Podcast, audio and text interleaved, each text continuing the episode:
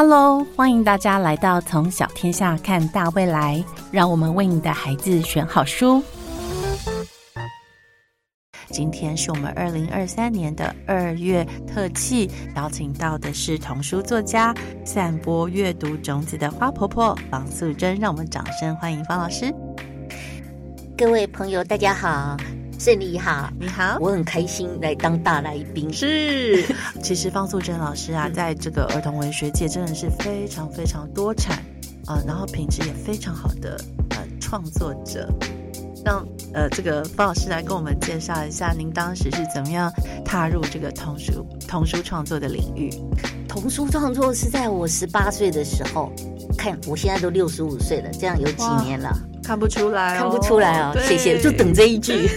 看不出来。我当年十八岁是高三，哇，然后那一天是上国文课，嗯，国文老师就叫我起来问问题，说，呃，方淑珍，那个苏东坡写了一篇很有名的文章，叫什么赋啊？赤壁赋。赤壁赋。但是呢，因为我那一天啊，上课不专心，一直在看着窗外，所以老师突然叫我起来，我就傻傻的。我脑海里面只出现东坡肉，我就想说苏东坡写什么赋什么书，我只想到东坡肉，然后就很紧张。然后老师呢没有骂我，嗯，他就说方淑珍，你是不是很喜欢写作文？对，我说嗯，因为他看我常常在投稿，嗯，投稿当时的一些报章杂志，但是呢，就是上课不好好听讲。那但是他说你是不是很喜欢写作？我说是。他说。我觉得你很适合写儿童文学。哎，当年呢是一九七五年，那时候儿童文学是什么东东，我根本不知道。对对，后来知道了，原来就是为小屁孩写作。那但是老师没有骂我，就让我坐下来。那那一年呢，就参加联考，嗯，考上了。然后暑假的时候呢，就闲着没事，还没去念书嘛，还没去大学里面。然后暑假就看看报纸的时候，就是看到儿童文学奖，哎，真的有这个奖项的征文。然后我想说，哎，老师说我适合，要不然我去写看看。嗯。然后我就想，那我要怎么写儿童文学，我也搞不清楚。后来我就去买了第一届的作品，因为我要参加第二届。哦。然后买了第一届洪建全儿童文学奖的作品回来看，才知道说，哦，有少年小说，有童话。有图画书，对，就是绘本，也有童诗。然后想，那我要写哪一种？嗯啊，看一看，好像童诗最简单，因为它只要几行就可以成一首诗。对，然后你只要写三十首，嗯，然后就可以去参加比赛。嗯，啊，我就好，那就写了三十首去比赛，结果没想到真的得了一个佳作奖。虽然奖是很小，但是呢，那对我来讲就是一个敲门砖吧。而且觉得说哇，现在发现原来写童诗为小屁孩写诗这么轻松这么简单，所以我就进了大学之后还是继续写童诗。我童诗写了十五年左右，就是一直写到一九九零年。哇，啊，就是一九七五到一九九零这十五年之间，就是我在上大学，然后出了社会，啊，结婚，嗯，啊，那这个。都一直在写儿童诗的部分，那做绘本、做童话，这个都是后面。九零年以后，我就呃把工作辞掉，然后就专心当作家，然后就开始写绘本、翻译绘本、写童话等等这样子。方老师，那你刚刚提到就是说你创作儿童文学，嗯，你一开始也不知道什么是儿童文学，真的不知道。那你是怎么拿捏那时候你一开始创作童诗，呃，这样子怎么样去定位这个你的作品？哎，其实有时候想想写作哈，真的一半是天分，嗯，真的，你有时候如果说同样。叫两个人说：“哎哎，你们来写童诗，不见得两个人都能够写得出来。我觉得一半是天分，然后一半是自己要努力学习嘛。嗯，所以我那时候是根本不知道儿童文学是什么。那看了人家第一届的作品，就大致了解。然后从儿童诗入手，我觉得比较简单，是因为它几行就可以成一首诗。嗯，好，然后就加入一些想象啊，或者把一些。”呃，人事地物什么都把它拟人化，嗯，一番，然后就看人家作品都是怎么写出来的嘛，嗯看人家第一名的同事是怎么写的，嗯然后自己稍微揣摩一下，然后再加上一点点天分。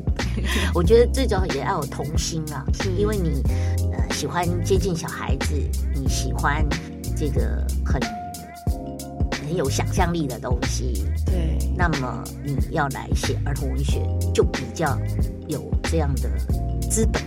是我觉得老师也领悟的比较快啦，就是你稍微看一下以前的呃得奖者的作品，你就大概可以抓到嗯。对自己如果要写可以怎么写。是，还有我当初念的是教育心理系，哦，当初念也不见得就觉得说将来会好用，嗯。但是现在想想，一切是最好的安排，嗯，对不对？本来我们还觉得说念教育心理系，我也不知道以后要干嘛。我妈妈那时候还说，哇，那你念这个系以后是不是要开一个学校让你当校长？嗯，就是说，看来当年念那个系并不是最热门的系，嗯可是后来真正走入儿童文学，尤其要当专业的儿童文学作家，你前面所学的教育心理的一些理念、嗯，那些概论，对，可能都会融入到你在创作的时候嗯，的样本。老师你要不要说说，就是说教育心理，你实际真的觉得很有用，应用在文学里面，你是有哪一些部分的应用？呃，就是里面，因为我们那时候要学一些呃特殊教育，然后要学一些儿童行为发展，嗯好，那这些都会牵涉到呃不同年龄段嗯他们的那个心智发展啊，嗯。还有他可能更深入，就自己去想说，他如果是这样的心智，读哪一些的作品，或者说作品里面可能太深或太浅，这些你就会慢慢去思考。嗯，所以我才会觉得说，当时念的那些东西，对，啊到后来我在写作的时候，你比较会站在儿童本位去。哦，这很重要。对，因为大家可能一直在思考什么是儿童文学，嗯，尤其是现在的文学作品，很多都已经跨年龄了。对对，嗯，可是你又要适合儿童读，其实是有一些难度的。嗯，你要那个那个分寸哦，那个拿捏哦，也是要练啦。所以我刚刚讲说，你一半是天分，一半就是你要去练，然后你要多揣摩。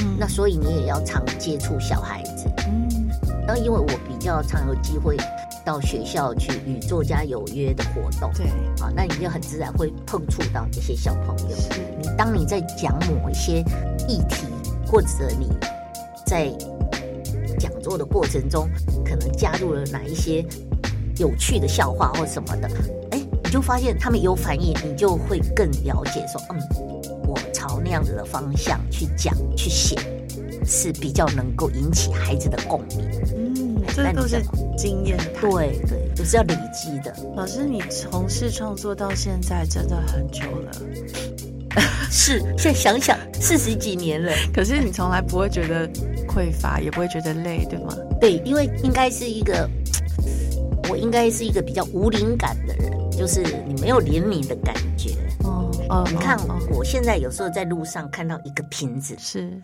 好然后我就在想说，哇，这个瓶子如果打开，里面会不会真的冒出一道烟？然后有个巨人说让我许三个愿望，你知道，要也许有人会觉得说，啊，这个这个老太婆是不是是不是发神经了、可是我自己会觉得说，怎么样？我就是还有这样子的那一种，想象力奇思妙想，对而且我自己也觉得这样很开心。很棒啊！这样子就生活处处都是好玩的事情。对对，就是说你要写作，其实这一块净土不能被污染，你就是还是要保持那一种很快乐的想象力。就好像有一个作家，他说，他说他的妈妈说，说你们这些作家哦，逃看第五赛，你听得懂闽南话吗？就是说，罗东啦。你罗东，我也是罗东哎、哦，对哎，方老师也是罗东。是，就是说你头脑里面是装牛粪，嗯。嗯啊，那牛粪就是看起来是没什么用的嘛，对，但是就是陶卡 day 五赛，可是我听了我就觉得很开心，我说对我就是陶卡 day 五赛这样的，就是一种老是想一些有的没有的，嗯，但是是觉得开心的，是嗯。很开心。那也造成说，如果你有这样子的想象，啊，对，每天都是跟这种呃天马行空的，然后万事皆有情这样的情况下，其实脑细胞是比较不会老化，整个人看起来也不会觉得看到方素珍是一个糟老婆子，都不会。老师其实在这个二零二二年哦，推出了这个十二生肖大联盟系列。那先从虎年开始画，对不对？那时候会有这样的构想，大概是什么样的机缘巧合？其实这样很谢谢小天下的总编辑李达，嗯，因为她是我的姐妹淘，嗯，然后他就看我这几年因为疫情的关系就没有去大陆嘛，对，那他就说，哎，那小芳，你你要不要？为那个老虎生肖写个童话故事，嗯，是他先提议的，嗯，他想说我在台湾不是闲着也是闲着嘛，因为我 我之前二零二零年以前在中国大陆那真的是披星戴月，然后大江南北啊，所以我一年有要飞大陆二十几趟，哦，是很忙很忙，其实也没有办法静下心来写作，是真的。对，那二零二零之后，大陆那边不是也都要隔离嘛？对，那时候要隔离二十一天，是，然后回台湾再隔离二十一天。你去一次活动要隔一个多月的这种，所以我就不飞那边。那不飞那边，小天下的总编就跟我说：“哎，那你要不要写那个童话？”我说：“童话，我这些年都在写绘本故事。嗯，那绘本故事的了不起两三千字，可是童话它这一本要一万两千字。对。”我说我太多年，我大概有二十几年没有写这么长篇的童话。哎，他说你试试看吧。我想对哦，反正闲着也是闲着。再加上我的大儿子他是属虎的，那很多人都很熟悉我的小儿子叫胖石头。嗯，可是对于我的大儿子他们都比较陌生。我想这对我老大不公平，好吧？虎年就为他写一本虎的童话，所以就写了。那写了之后。交来，然后这个交稿之后，我们小天下这边就说：“哎，方老师写，呃，写的还还还可以，哎，要不然要不要继续干脆写十二生肖？”嗯，然后李党就跟我讲说：“呃，大家有这样的意思，就说请方老师继续写这样子，就是接着是兔子。”我说：“啊，我本来只是想到说，并不叫十二生肖大联盟，就是单单只写一。”本就老虎，对老虎，对是。那所以后来给我这样的一个说做系列的，我说哇，那十二个生肖不要写十二年吗？对，他说那你可以一年写两个、三个啊。天哪，就是就是答应了之后就变得硬着头皮，就只好接下来。但是我觉得。编辑跟作家的关系啊，我觉得真的是很微妙的。非常嗯，然后我自己都很感谢，就是说，呃，幕后推手，嗯，就是编辑嘛，对，就是整个小编小天下的团队，是给我很大的这种鼓励跟鼓励，对，要不然我真的不会继续写。然后在写的过程其实也很痛苦，因为你要找很多资料，然后你又希望是给大家比。不只是呃好看好听的故事而已，对我还是希望他还是对孩子有一些启发。是，那那这些就不是简单，我坐在那边天马行空就好。对，所以你就要读很多资料。哦，所以其实大家看到这个薄薄的十二生肖大联盟的单本哦，嗯，其实以为没有什么。难读之处，我想也没有难读之处，真的是轻松易读。对对，易读。但是其实方老师有藏了一些 呃这个思考的部分在里面，对，呃教育意义在里面，对不对？那第一本是五只老虎开记者会，是老三方说说看，这个五只老虎的记者会大概是什么样的？因为你想疫情期间不是。每天都有那个那个，每天中呃下午两点都有卫福部卫福部不就会召开记者会嘛？他每天都在那边看这个记者会，就在报道疫情。然后我就正在烦恼那个老虎那个要怎么写，嗯，然后就想说，我们又要把老虎的前世今生都要谈，嗯，还要谈到他的这个。很多经典的老虎的故事，对。啊，然后又要谈到很多这个老虎的这个成语啊、谚语，是。因为十二生肖里面你会发现老虎的谚语、成语特别多，哦，有一些还没有哦，还有 有一些有一些些生肖的那个不没有成语，对，没有什么成语，但是老虎的最多，叫什么？什么？龙腾虎跃啊，虎啸雄风啊，龙争虎斗啊，什么呃虎虎生风？还有什么三人成虎啊，等等等等，嗯很多。对，所以你要把这些都融进去嗯，哦，那真的，我就想说，那干脆开个记者会来介绍老虎的这些生平趣事好了。好好玩哦，就这样子，就是说你有时候在不经意之间，所以人家说没尝试要看电视，就是那天就是，哎，看卫福部又在发表这个疫情，所以就想啊，不然我呢，我知道后就开个记者会好了，就这样子。嗯，然后就把这个成语呢也融入进对去，对，那成语它那么多，我就想说，哎，它可以用相声，哦，所以五只老虎开记者会里面还有一个余兴节目就是相声。嗯，所以那本真的就是很热闹的一个记者会嗯，而且里面还有两只老虎，两只老虎，跑得快，跑得快，就是把平常唱的老虎的儿歌也把它放进去。那老师你在呃写相声是因为你自己也喜欢相声吗？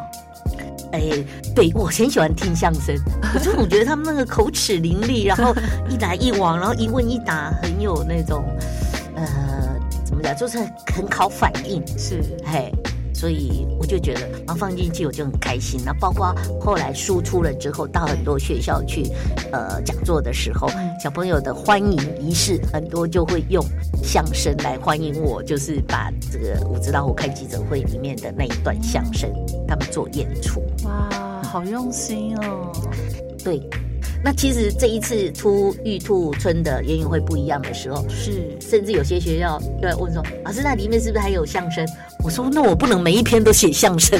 ”所以老师也是求新求变对，啊，我觉得要每一本你都想要用不同的形式去表现啊。那像这一本，我觉得好特别，就是玉兔村的园会不一样的这一本，里面讲到元宇宙，哎，是啊，因为我比较是喜欢就是与时俱进，嗯。因为我觉得小朋友是生活在我们现代的生活，那你嗯现在的生活就算是写童话对，啊、你还是要有它的逻辑，还有它的一个时事，就是说当前到底在流行什么。对，你不能还在那边写，只是神仙变一变啊，就这样子而已，而应该是说把一些现在在流行什么，嗯也把它写进去。嗯，对。那当时写的时候会担心小朋友看不懂元宇宙吗？会，所以我已经把它尽量简单了，嗯，包括说元宇宙其实就是一种呃游戏版的再升级。有很多人不是会玩电脑游戏嘛？那对，它不是在一个虚拟的空间里面也可以打打来打去的。那那些那个其实就是元宇宙里面，它是一个比较呃还不到最高深的，嗯，但是到元宇宙的时候，已经就是更高级的啊。嗯你可能它透过呃更多的呃电脑程式啊，好、嗯那那个是比较可能高年级的小朋友会有。那我们这是桥梁书，其实是属于低中年级，所以等于元宇宙已经把它写到更简单的了。嗯。啊，就是你只要戴一个眼镜嗯，，VR 的眼镜，那个现在很多电脑展都会有展，对，所以小朋友已经。当然，你如果说他如果是很偏乡的孩子，他们可能平常接触不到啊。但是如果你现在城市的小孩，对于这一种电脑三科 C 产产品品都已经很熟悉了，是所以应该不会难。而且我已经尽量把它简化到，就是它就是一个虚拟的空间嘛。嗯啊，那然后里面我也不敢叫大家说，将来你们每个人都要去元宇宙，而是说你至少要知道人家有。对，那你如果一直沉溺在里面，当然不好。那变成是你整张脸都是一直贴在电脑前面，嗯或者是挂在那个 VR 眼镜里面。嗯毕竟我们还是活在现实生活中，但是有这种东西，你一定要先知道。就好像以前我们也都不用手机啊，对不对？我在那个年代，你常常要什么手机，我们都还很笨的用那个写信，然后还贴邮票。嗯，现在写信贴邮票是变成很高雅的另外一种文青的 文青的，但是在在我们当年是根本也没有手机，也没有 Line，对啊，所以你根本不可能用这种很很先进的这种东西。嗯，可是你看现在，几乎小朋友也都会用到手机了。一定的离不开啊。很多家长其实也蛮担心，就是小朋友沉溺在三 C 里面，是，所以在这个阅读的这个文本里面，又有提到了一个科技的东西，对对是，我觉得很好玩呢。你是您把这个呃真实的世界的呃这个趋势嗯，反映在阅读的文本里面对。啊，所以其实这也是最难写的部分。怎么说呢？我们听听不，老师不因为总觉得说你要把元宇宙讲的又简单又又就是其实就谈到这个所谓的呃高科技嘛，嗯啊，所以哎要怎么样又简单又有趣，包括你看这个园游会的闭幕式，我自己就觉得挺开心的。对，就是既然是玉兔村的村长办的，那玉兔就是来自月亮，嗯，所以呢，那他们现在为什么都回到人间？对，因为月亮太无聊了，所以玉兔回来，然后闭幕式园游会的闭幕式，他就请他的广寒宫的工友，嗯，广寒宫上面有谁？有嫦娥，有吴刚，嘿，那我要请他们两个来参加闭幕式，那我要让他们怎么呈现？嗯，我又不要说假假的就请两个装扮那个吴刚跟那个嫦娥这样子，不是，他们是真正从月亮已经回来了。嗯那回来台湾做什么？他们住在台湾南部。那这个原游会呢，看起来应该是在北部，所以要怎么样请他们两个出现？就是利用高科技电脑技术。嗯，现在我们打开手机，虽然可以视频，对，但是它毕竟就在手机上面是，跟你对话，对不对？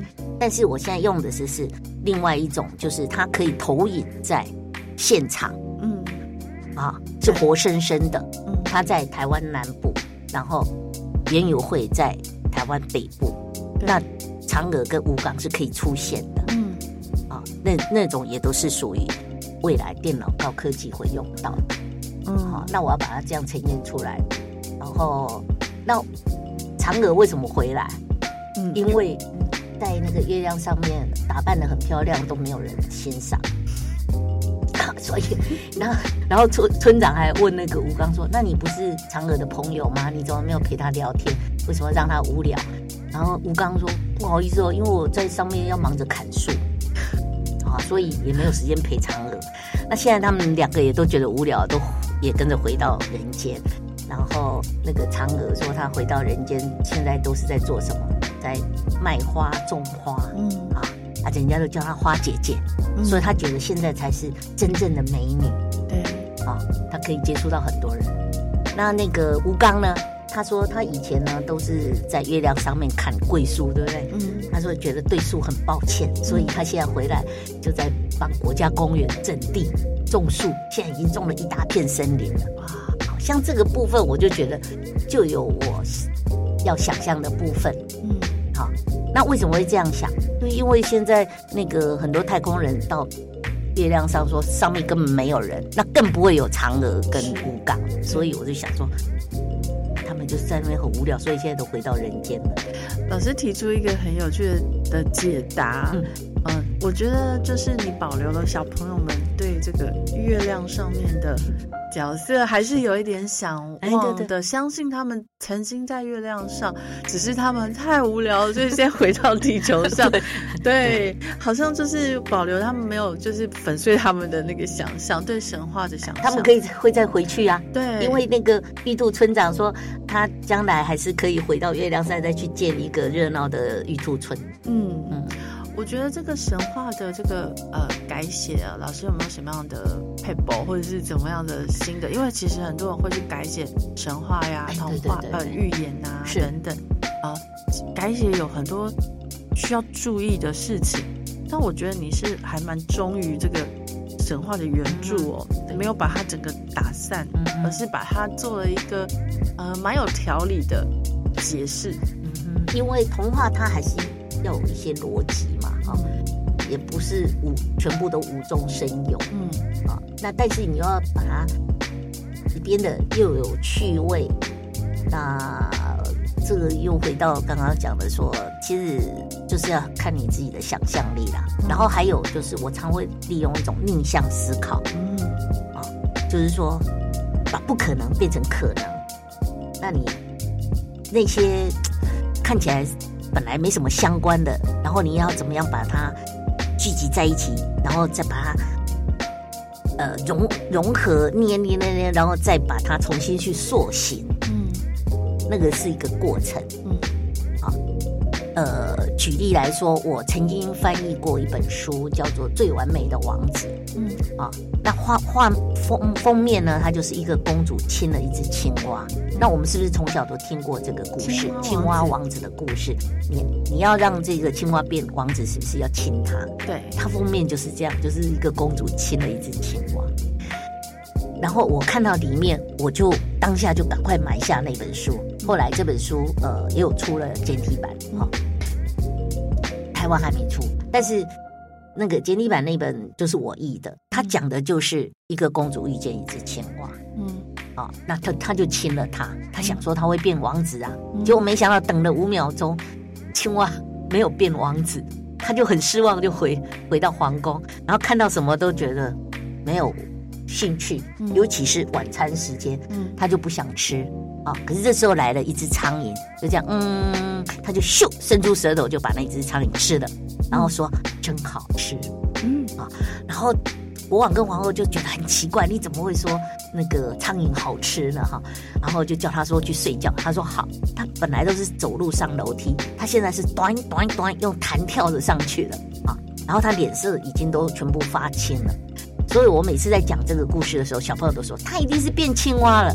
我说我不知道，我们看下去。然后经过一个晚上休息，第二天一早，真的那个公主自己变成一只青蛙。然后这个国王跟皇后就觉得很很害怕，说怎么有一只那个青蛙躺在我们公主床上，就赶快把它丢到丢到水里面去的时候，你就发现那一夜，公主居然非常开心。你知道她为什么开心？啊，对啊，小朋友就说哇，因为青蛙喜欢水啊，对，那是一个原因。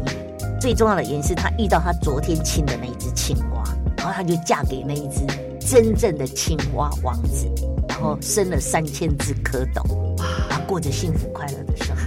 哎，所以我就常常在想说，你看哦，你要写作，除了你说有天分，你也要多看书，对不对？对，当你看到这样的书的时候，你说人家可以把这种很经典的故事写成一篇，让你又觉得很有趣，那他是不是就是把原来的故事，我刚刚说的，把它重新捏捏捏捏捏成一团，然后再慢慢慢慢把它塑形成另外一个对，故事，而且让你觉得也蛮有趣的。嗯那这种它就不算是仿作，对不对？对它是反而是改编，但是它改编，你不能说它没有创意，对，它是另外一种逆向思考。嗯比如说，谁说青蛙一定变王子？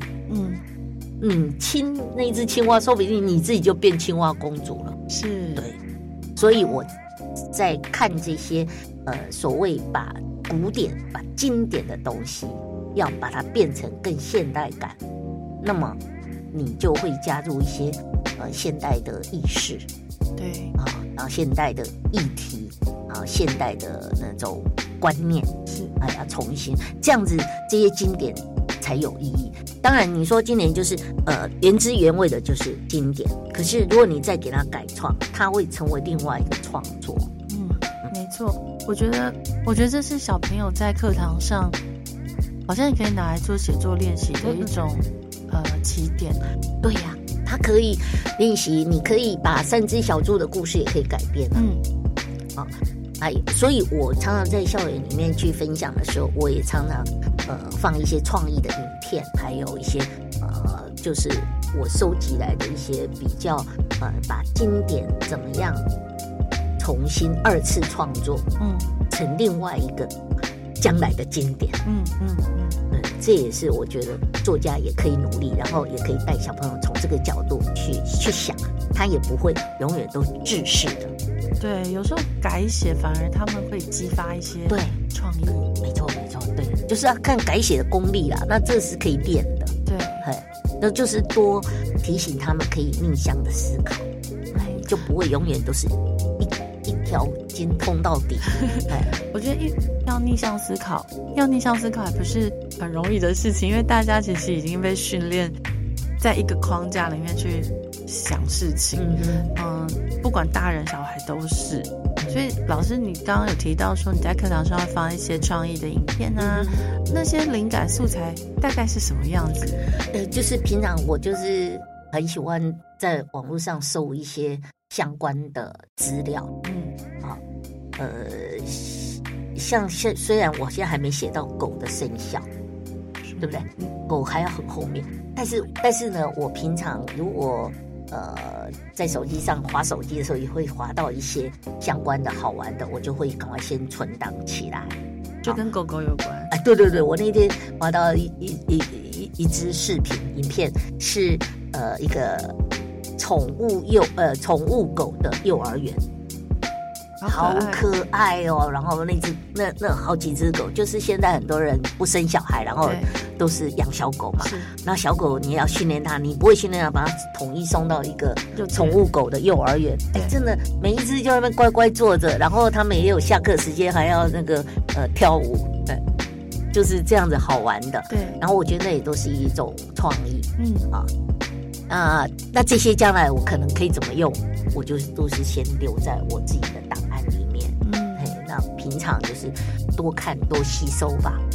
听起来老师就一直有在做这个采集的动作。对对，采集的动作很重要，因为否则你平常看很多书，那很多书人家都写好了，或者是说从古到今一直这样流传下来，都是很经典的东西。